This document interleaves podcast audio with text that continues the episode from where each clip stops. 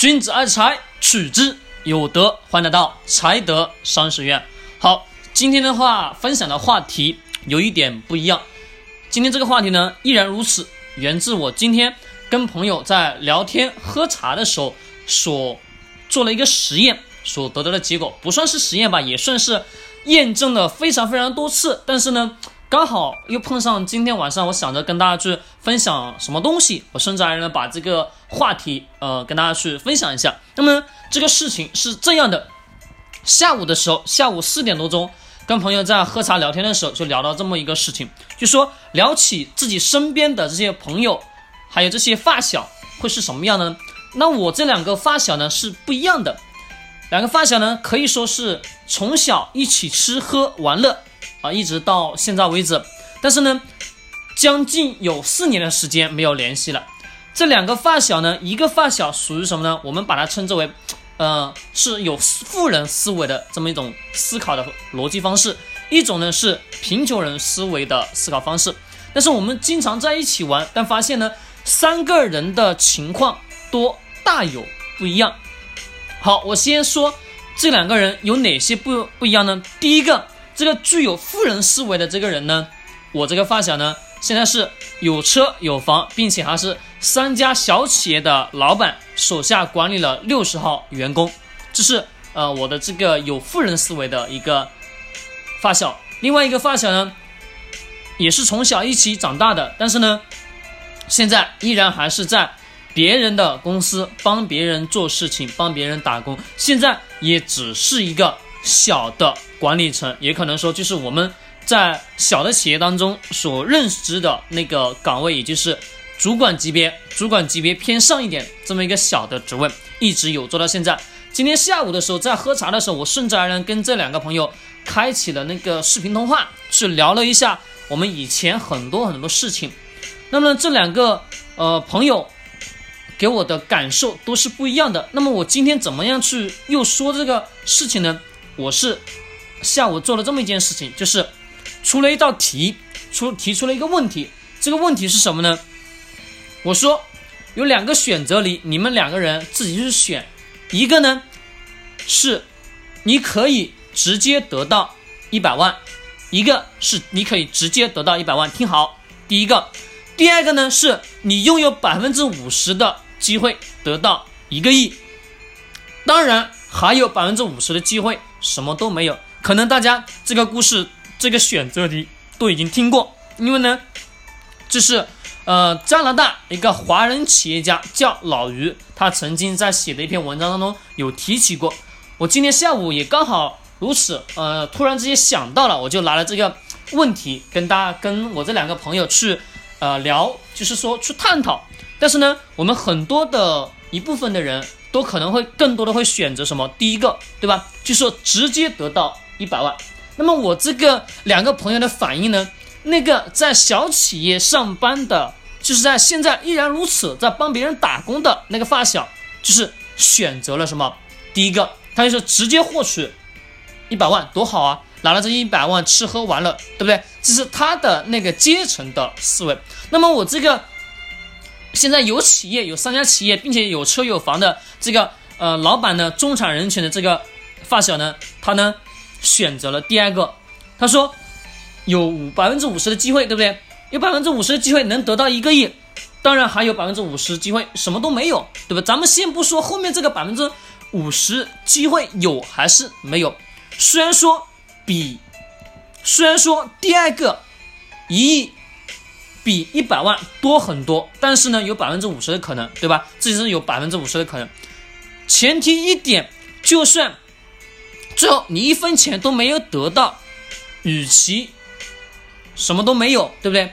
那么可能我们更多人会会想，你可能还有百分之五十是不可能得到，还有百分之五十是是是得到，那么何不如把握可能性比较大的呢？是什么？就直接选择前者，就是直接拿走这一百万。走人，我们很多人的思维脑袋人都是这么去思考的。那为什么还有百分之五十的风险？我的这个另外一个这个发小，他愿意去选择后者呢？原因一点是在于呢，冒风险的同时，他依然是存在什么有机遇的，对吧？百分之五十的机会，百分之五十什么都没有。本来这个钱来自于什么不义之财，那我何不如冒一次险呢？让这个不义之财给我带来更多的是财富。但是我们切记，我们生活现实生活当中不可能说有这么一种选择的机会。但是呢，这里呢有阐述出来的是两种不一样的思维，我们有没有注意？一种呢是直接拿钱走人，一种是。有百分之五十的机会，但是呢，还有百分之五十什么都没有，也就是说冒风险的这么一个阶段。那么在后一者，其实本质上我们还是可以这么去操作。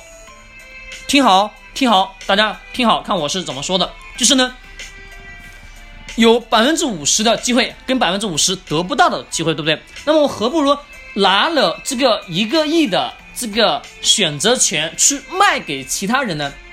怎么卖？我问大家。就是把这个选择权去卖给那些更爱冒风险的人，就相当于来说，我假如说我选择了后者，对不对？那么可能说我更稍微相对来说保守一点，那么就稍微保守一下。那保守的同时呢，我又把这个选择权卖给其他人，我可能不可能说卖一个亿，对不对？我可以把它卖多少？把它卖成五百万，对吗？卖成五百万，虽然说相差相对一百万来说，我是不是还多还多一些，多了四百万，对不对？但是呢，卖给这个人之后，可能说这个人他会感觉什么差异性比较大，可能大家时候这个时候会会想从哪里去找这样的傻子，对吧？我这里只是说这是举这个例子，但是的确如此。如果我们现实生活当中有这样的一个什么一个机会或者一些机遇的话，我们的确是可以把这种机遇。进行倒卖给他人，但是切记一定是合法的，对吗？一定是合法的。那好，这是一种的卖出售的方式。那么还有一种出售的方式，就是说我可以把这个第二个这个名额我卖给更爱冒风险的这个人，但是呢，前提我你需要给我支付多少？支付五百万，但是我依然还要挣你中奖后的百分之五十。大家有没有听懂？就是说。你我把这个名额资格卖给你，卖给你之后呢，你要向我支付完这个五百万之后，还是需要在你中奖之后，就说有获取这个一个亿的奖励之后，但是呢，你还要分给我百分之五十，或者百分之四十，或者百分之三十，这些都可以你自己去协定。但是前提一点，大家从这两个。例子当中有发出发现出来一点什么东西吗？有没有不一样？大家思考一下，有没有什么不一样的东西？很明显有一个不一样，对不对？一个是我们普通人不愿意去冒风险的。大家还记得记得昨天晚上我给大家去分享的那个音频吗？也是讲的是什么？事实上没有稳定的饭碗，而且我们所认为的铁饭碗都是我们内心当中自我给自我的安慰。对吧？那么今天这些一个小的案例，实际的案例，我今天的确如此。下午在喝茶的时候，就跟这两个朋友就开了视频，同时开的，跟他们去聊这个事情。他们觉得那个没有钱的那个朋友呢，他一直认为我拿这个一百万是最靠谱的。但是我那个有有点钱的呃朋友呢，三个公司的老板，又有车又有房的，过得很好的那个呢，他就认为贺总宁愿冒一定的风险。但顺自然呢，风险与机遇是对等的，对吗？但是这里大家一定得要切记，这个例子我想要告诉大家的是什么？我们思维一定得要去发生这种转换。穷人总是在梦想着自己能发财，但是呢，我们的穷人总是在扎堆于在那些小的概率事件当中，就比如买彩票。对吧？我们发现，越是那些穷人，越是那些怎么讲呢？越是那些没有思维格局的人，他越喜欢去那些彩票店。我不知道大家有没有去进行过一些观察。如果你仔细的去观察一个彩票的那个售卖点的话，你会仔细的发现，基本上进进出出的那些人有一个特点是什么呢？基本都是在社会底层的这么一部分人。对吧？你说真正的有几个大老板，有几个有身份地位的人，他会去那种小的那种售票点吗？也就是我们所理解的那个彩票售票点吗？基本是看不到，对不对？只是从我们的现实生活当中，我们多去观察，能发现很多的一些东西。为什么说别人在那个阶级的那种思维格局又会是不一样？那么我们为什么又是在这个现有的这个阶段会是这样的呢？其实通过上面的这两个选择，我们都可以看到，人和人的差距其实本质上也就是思维的不同。思维不同呢，其实也就是因为我们。对于在从小我们父母给我们培养的思维逻辑当中所形成的，我们我们在现实生活当中，我们通常在讲穷人家的孩子怎么样呢？培养出来的思维都是穷穷人思维，对吧？富人家的孩子培养出来的孩子的思维都是一种比较卓越的，具有很好的那种商业头脑的人，的确如此。那为什么？因为从小的父母去培养。那是其实人跟人基本上没有任何差别的，都是两个肩膀一个脑袋，对吧？但是呢，不同一点就是在于脑袋，这个脑袋的确是一样的，但是这个脑袋里面的思维逻辑不一样，所产生他的行为处事、做事方法、选择都会不一样。其实我们自己的本人，我们从都知道，我们穷人思维有一种什么，只会局限于本能。只是会眼睛看着现在的这种利益，看不见概率的事情。而富人的思维呢，是拥有者，他会跳出原有的这个本能，去看到本质。本质，我把它称之为本质，而不是利益。看见利益，他的确能看见利益，但是呢，他会更多的去考虑事情的本质背后的逻辑，也就是看见这种所谓的概率。其实。看见这个概率的背后的更大的盈利可能，这才是富人的思维的一种思维方式。那对于我们自己普通人来说，我们要学会去转换于什么？这种思维逻辑更多的是重要一点，就是不断不断的去学习。其实很庆幸，如果你有坚持的在听我的音频，你能发现整一个所有的东西下来之后，都是在。给大家传递一些很好的知识点，以及让大家不断的去思考。其实我的内心当中，我一直认可一句话是什么？最好的教育，并不是说我要把某一件事情说得非常非常精彩，而是说我通过我在讲这些东西的时候，让你产生一种深度的思考。当你产生有一定的深度思考之后，你自我总结得到了你想要的答案，这才是教育当中的最大的意义。这也就是我为什么得要去做这件事情的原因，因为这样的话，人的思维逻辑会因为自己时常的听到一些东西，听到了一些不一样的观点的时候，他会跟自己原有的那个思维去发生碰撞。当产生一定的碰撞之后，他就会得出不一样的结果，以及带来不一样的行为结果。所以说，我们通常会会讲，富人他难道不怕？失败吗？其实都怕，人人都怕失败。但我们穷人脑袋当中总是在想害怕失败，不去尝试。其实我们发现，在整一个互联网上有非常非常多关于一些心灵鸡汤的呀，或者一些啊风险的很多很多很多。但是呢，我们得要去合理的去认识到不一样的观点当中，这个人所说的这些话能给我们带来是哪一些不一样的逻辑。为什么他的选择会是这样，对吗？其实我们发现，每一次我们做一个任何一件事情的时候，身边人总是在阻阻挠你，对吧？我曾经三次创业，我可以说身边没有一个人支持我。